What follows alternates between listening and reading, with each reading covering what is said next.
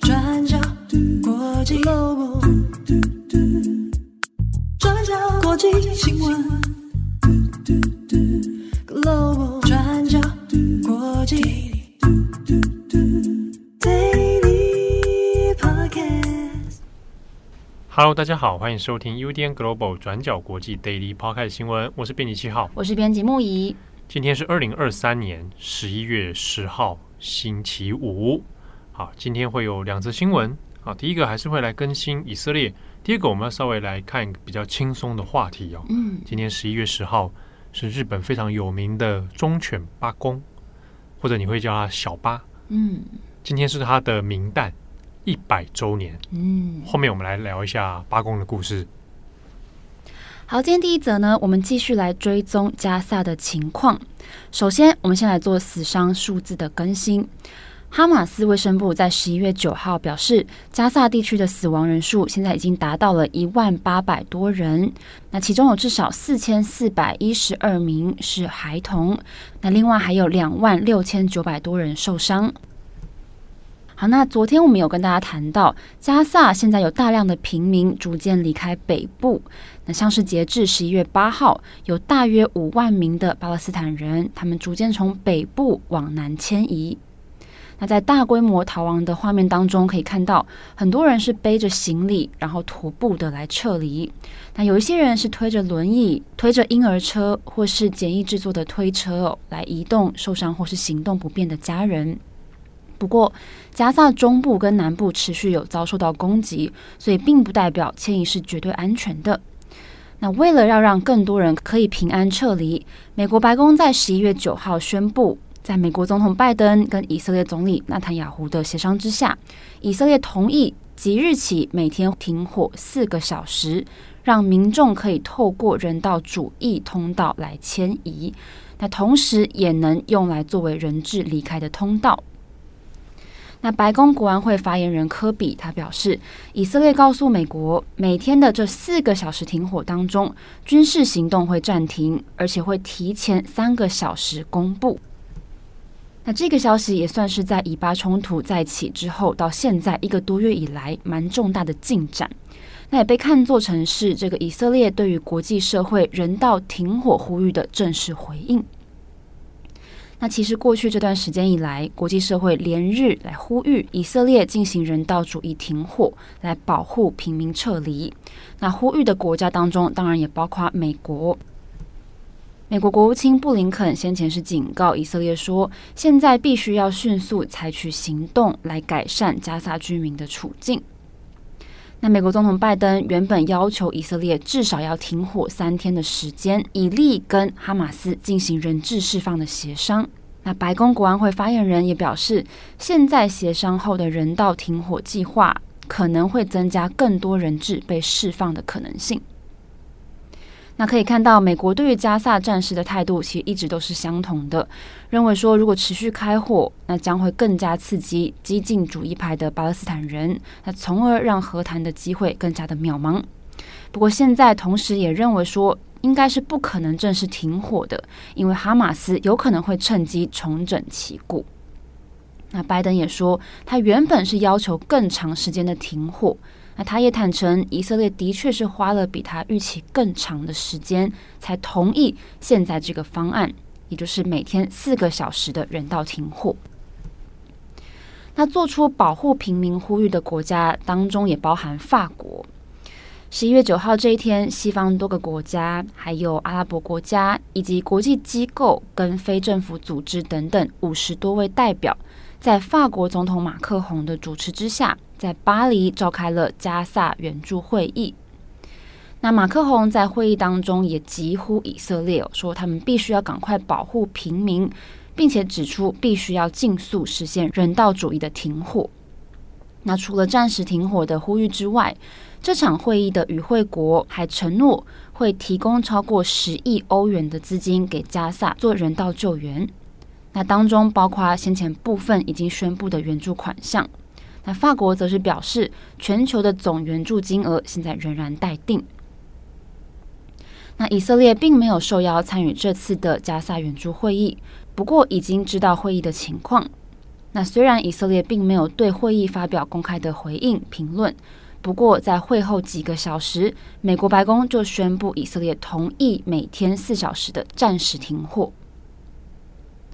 好，不过这次协商决议的人道停火呢，并不代表四个小时之内会全面性的停火。以色列总理纳坦雅胡是表示，对于哈马斯的战斗会一直持续。那这次是决定会在特定地点做数个小时的暂停，让平民可以安全撤离战区。那以色列军方表示，目前允许加萨北部居民每天透过以色列安排的安全通道来前往南部。那除了原本计划的道路之外，以色列也另外开辟了第二条走廊。根据路透社的报道，第二条走廊是沿着沿海公路连接主要南北公路的道路。不过，即便现在撤离的管道出现了，现在还是有数十万人在困境当中没有办法离开。那目前并不清楚有多少人留下来。以色列军方是估计人数可能会有数十万人。那哈马斯则是表示，现在至少有九十万人在疏散线以北的地带。那不愿意或是无法迁移的平民当中，主要是一些年纪非常大或是病得太重，需要家人照顾的居民。那其中当然还有不少的孕妇。英国金融时报就采访了一些还没有迁移的民众，例如说有一名六十岁的女性，她叫做阿卡维。他说，他的女儿是一名孕妇，而且她快生了。那为了女儿跟宝宝的安全，不只是他不能移动，全家人都必须守护在女儿的身边。那阿卡维就表示说，女儿在孕期当中遇到战事，身体跟心理状况都很不好。那他也说，即使以色列现在同意暂停攻击，那他们也绝对不会动身往南。因为他说，他们在当地的感受就是死亡无所不在。那他们本身，包括腿部、背部等等身体部位，也在攻击当中受伤了，所以根本不可能用徒步的方式往南移动。那另外还有一名五十岁的民众，叫做阿布凯尔，他说，以色列轰炸了难民营，摧毁了他们的家园，导致七名家人丧命。他的兄弟也在炮火当中受伤。那阿布凯尔也补充说，他并不会离开他受伤的家人，也不会冒死踏上这条可能充满风险跟危险的道路。而他也跟阿卡维讲一样的话，他说，在加萨死亡根本是无所不在。好，那这些是《金融时报》采访留下来的民众他们的说法跟心情。好的，那以上是有关以色列最新宣布同意每天暂时停火四个小时的消息更新，也欢迎大家参考我们今天的过去二十四小时。好，那第二则新闻，我们来看一下八公忠犬八公，这个是日本很有名的一个狗故事啊。嗯，那其实也算是蛮享誉国际的，因为后来有改编成电影，不知道大家有没有记得，好几年前哦。那是理查吉尔还演的嘞，哦，他忠犬好像叫忠犬小八，是不是？对对对。然后中国自己也有拍一个版本，也是很奇妙啊。忠犬八公这个在日本，我想你就算没去过，可能也多少耳闻过这个事情哦。在涩谷车站，东京涩谷车站那边呢，有一个八公的铜像嘛，一个狗狗坐在上面。嗯，对。那现在就变成大家会面点，我们到底涩谷车站都会集合在这八公的周边。算是一个很有名的文化地景了，哈，是当地的一个景象。那忠犬八公的故事呢，跟人家提到，大概都会想到一些基本的情节，就是它的主人啊，天天都会在四五车站要这个上下班嘛，那八公都会去车车站等主人，啊，最后主人这个因为不幸过世啊，啊，八公就会一直跑去那里等，那等不到主人回家，但是就痴痴的每天在那里。等他的这个主人，那这样的故事就很感人嘛，所以他就把这个故事就会流传出去啊，那变成一个啊忠犬八公的这样的一个感动的人犬情谊。嗯，好，那后来也立了铜像做一个纪念哦。好，那这这个故事其实，诶，看到现在，因为八公他是一九二三年出生的，嗯，啊，到现在是一百年，一百岁了，对。啊，如果还活着的话，就是一百岁，怎么可能活着啦？那这个八公故事呢，后来当然就从包含铜像哦，那也变成了一个呃文化地景啦。好，那我们这边哦，稍微回顾一下忠犬八公的故事。那回顾的点哦，其实我想要切入的谈的是当时的社会氛围，以及为什么这样的一个人狗故事哦，会变成一个所谓的忠犬这样的那种美谈啊。它其实跟当时的社会气氛是有点关系的。嗯，八公呢，他是出生在一九二三年的十一月十号，那他其实是在秋田县。大馆市的一个农家哦，那当时会为什么会叫取名叫八？是因为他当时出生有八只，那他是第八个。嗯、那出生没多久，大概两个月的时候，他就已经装在这个箱子里面，然后要就是送到东京，从秋田要送到东京。为什么呢？因为当时东京帝国大学哦，后来的东大，东京帝国大学呢，有一位上野英三郎教授，他自己呢。是日本这个农业土木啊，农学的一个先驱啊啊！那当时上野教授呢，就是诶想要找饲养秋田犬。那他这个心愿哦，他的学生就知道了啊，学生就是在秋田县这边工作，就想啊，那就帮老师啊，就答谢这个师恩，就帮老师弄到一只这个秋田犬啊，啊，就送给老师来饲养啊，老师当然就很高兴。嗯。我们时间要看一下，一九二三年，这是八公出生的那一年，十一月。一九二三年的九月，同时发生了一件很重大的事情，就是关东大地震。好，关东大震灾当然会让关东地区，包含交通、包含城市，都面临很多的这个破坏，然后需要重建。当时上野英三郎教授就是帝都重建计划里面很重要的成员之一啊，所以那时候他其实还蛮忙的。要负责这关东地区的一些啊土木工程啊，哦，那各种、他的工作，他还要上课，那还要出差哦，各种。那等到他接到小巴，其实是已经是一九二四年大概一月份、二月份左右。但是因为当时拿到的时候是幼犬啊，所以他其实是要从小慢慢呵护长大。当时是这样的情形啊。那这个养到一定程度之后，其实他活动力已经蛮强的。那上野教授呢就。他每天常常要往返，就是要到涩谷车站去搭车啊，那这到地方其他地方去，他去学校教书，那有时候是要去出差等等哦。那这样的过程里面，就是回去的时候，他还是会从涩谷车站出入嘛。那小八呢，就会去车站等主人。嗯，啊，其实他这个感情相当的紧密，可爱哦。嗯，对啊，不过要讲的是，小八是自己过去的，当时那个状态下，那个是比较有点放养的状态哦。那跟现在这个大家比较熟知啊，就尽量不要放养啊，这是习惯上有点差别。我跟当时那个都会生活那个空间感可能也有点不大一样。好，但是这样的状况呢，诶，持续了一年多哦，他这已经是变成一个日常。但很不幸的是，上野英三郎教授他在一九二五年的五月二十一号，那在学校上课的途中，因为急性的脑出血，他就很不幸的猝逝。那所以这一天，其实小八并没有在涩谷车站等到主人。嗯，那我们听到的故事大半大部分到这边，可能就啊，后来就知道说小这个八公啊，后来就尊称他八公啊，八公就会常常去四谷车站等主人，都等不到嘛。我们听到就是这样，但其实中间还有一段是上野教授猝逝之后，其实他的家庭有发生很剧烈的变化，就主要是他的太太。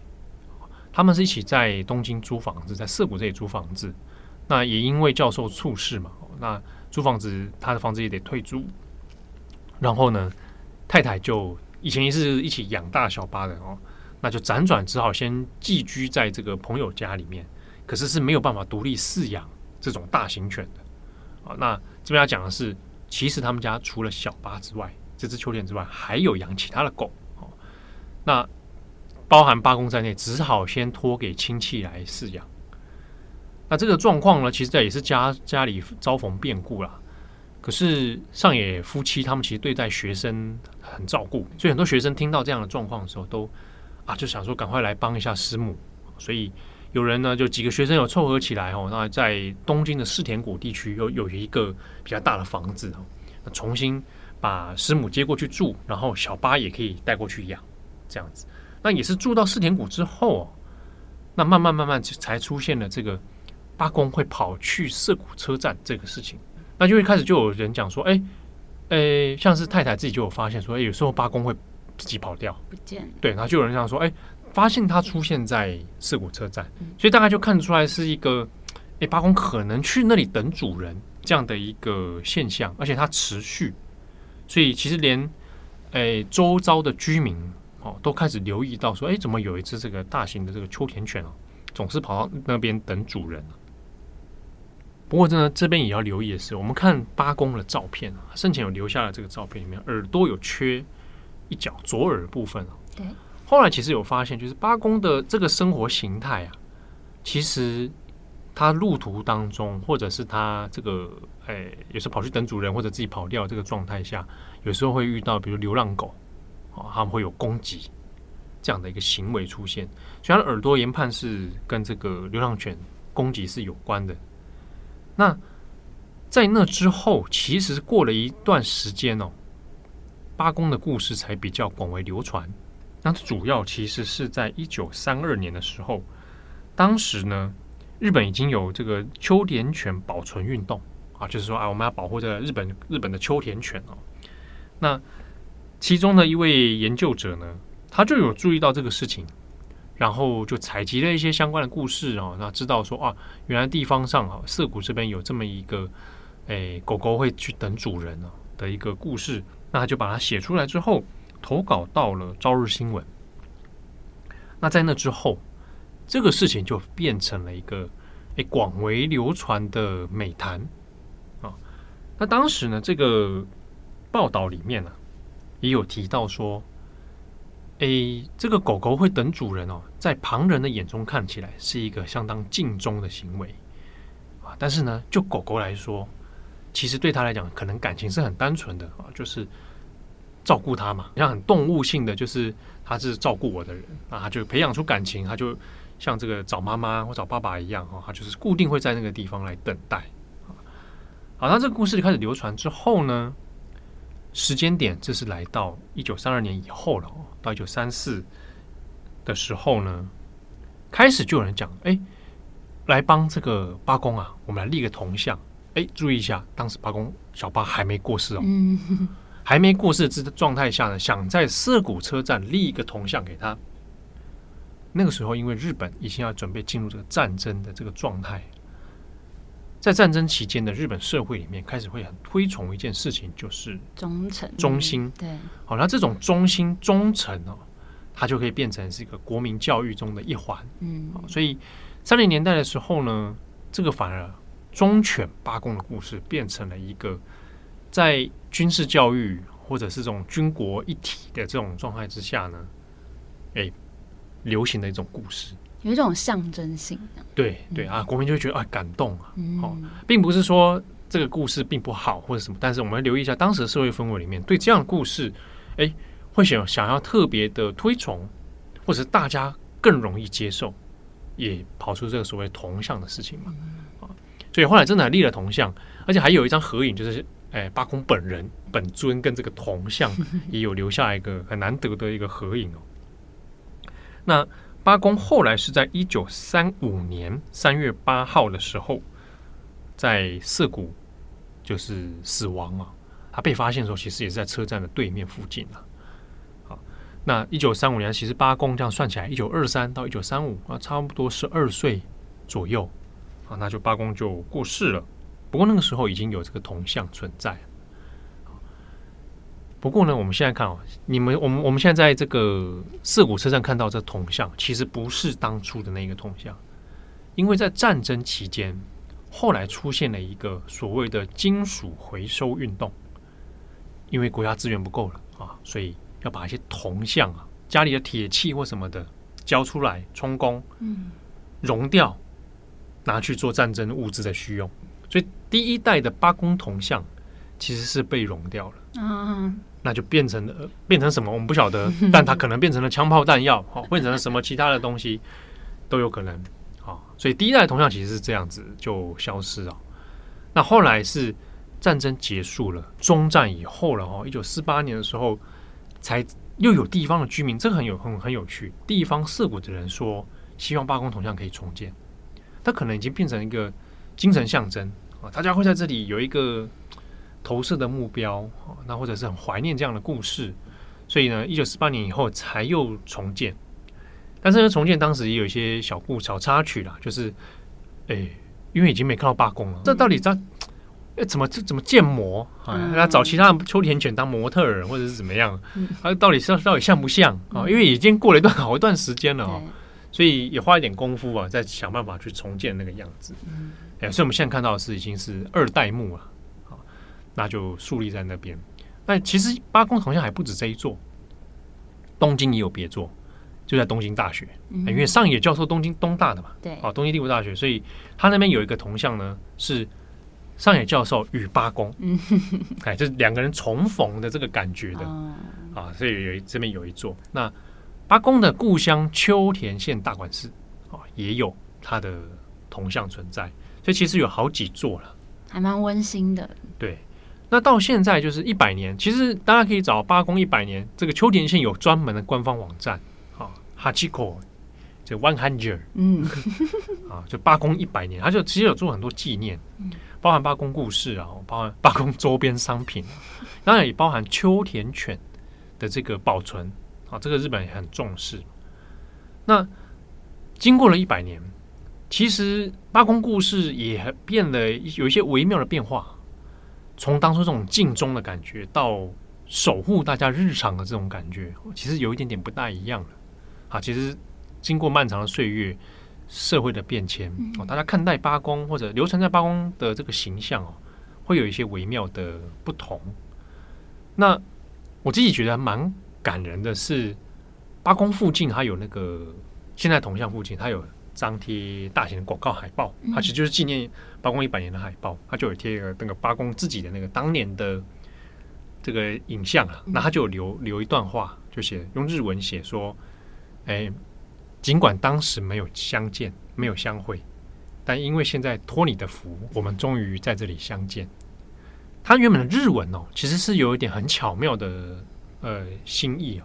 当初没有相会，这句话指的是八公当时跟他的主人没有最后没办法相会嘛。对。那现在托你的福。就是现在，就是因为大家会约在八公铜像前面相见嘛。嗯哦、我们约哪里？我们就约涩谷前面八公八公铜像前面。这个地表。对，所以我现在托了八公的福，我在这里可以跟别人相会。哦，哦，还蛮感人，还蛮感动的。我觉得他这个标语设计的很有巧思，嗯，而且有跨时空的这种这种忧思在里面。嗯，好、哦，把这个人与狗的情谊哦，可以不只是人与动物之间的关系。它又扩大成这人与人之间哦，这个相会哦，出会い哦，这种或者这个见面的这种感觉啊，扩大到这样，我觉得这是个当代对八公故事的一个很好的诠释。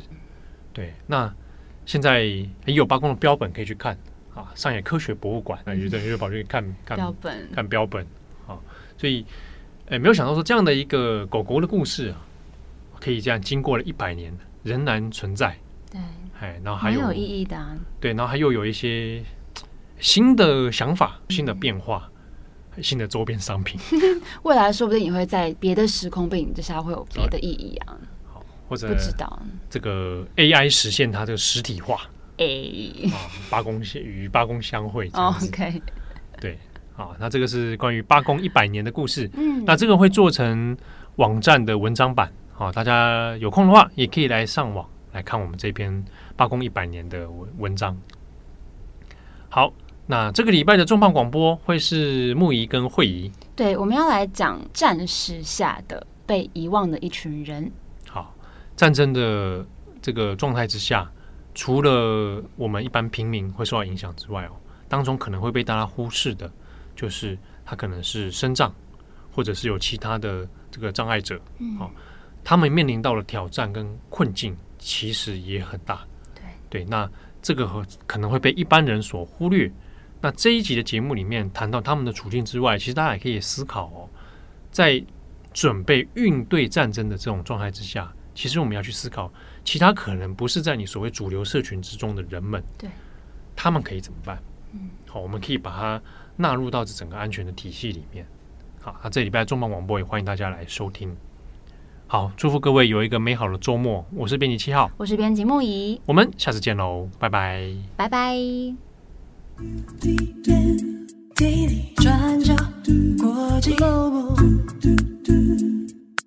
转角国际新闻。